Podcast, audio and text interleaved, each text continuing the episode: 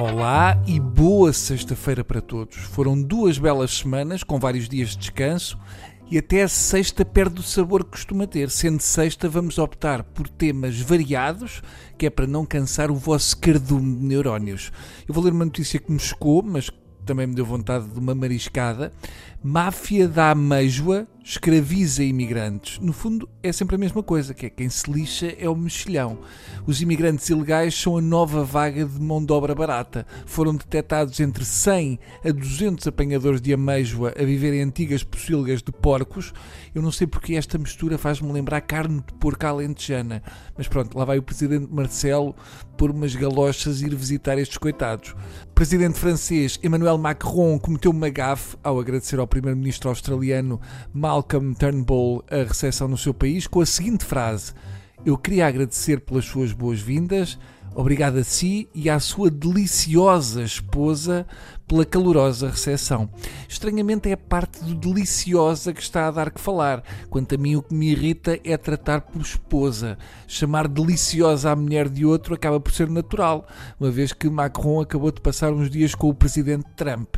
Segundo a imprensa, Macron chegou a Sydney para uma viagem de dois dias, onde vai discutir com Turnbull o comércio, a defesa e os objetivos partilhados. Cá está objetivos partilhados. Não podemos dizer que Macron não avisou ao que ia.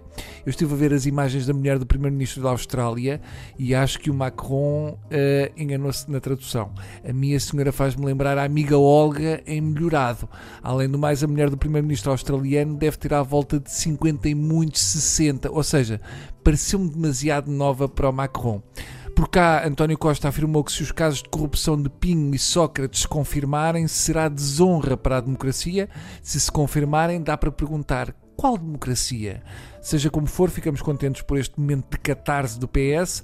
Dá a sensação que o Partido Socialista está em plena sessão de exorcismo. Costa sempre pode dizer que só foi uma vez visitar Sócrates à prisão e nem queijadas lhe levou e foi vestido com o casaco que leva para limpar terrenos.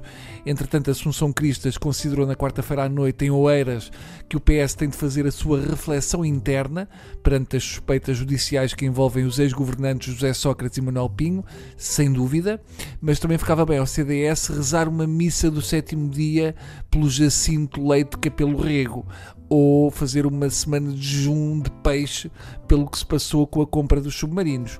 Já a famosa Miss Swaps, a querida Maria Luísa Albuquerque, ex-ministra das Finanças do PSD, veio dizer que realmente o PS não tem vergonha na cara. Pronto, agora falta vir Dias Loureiro dizer que o PS é só gatunos.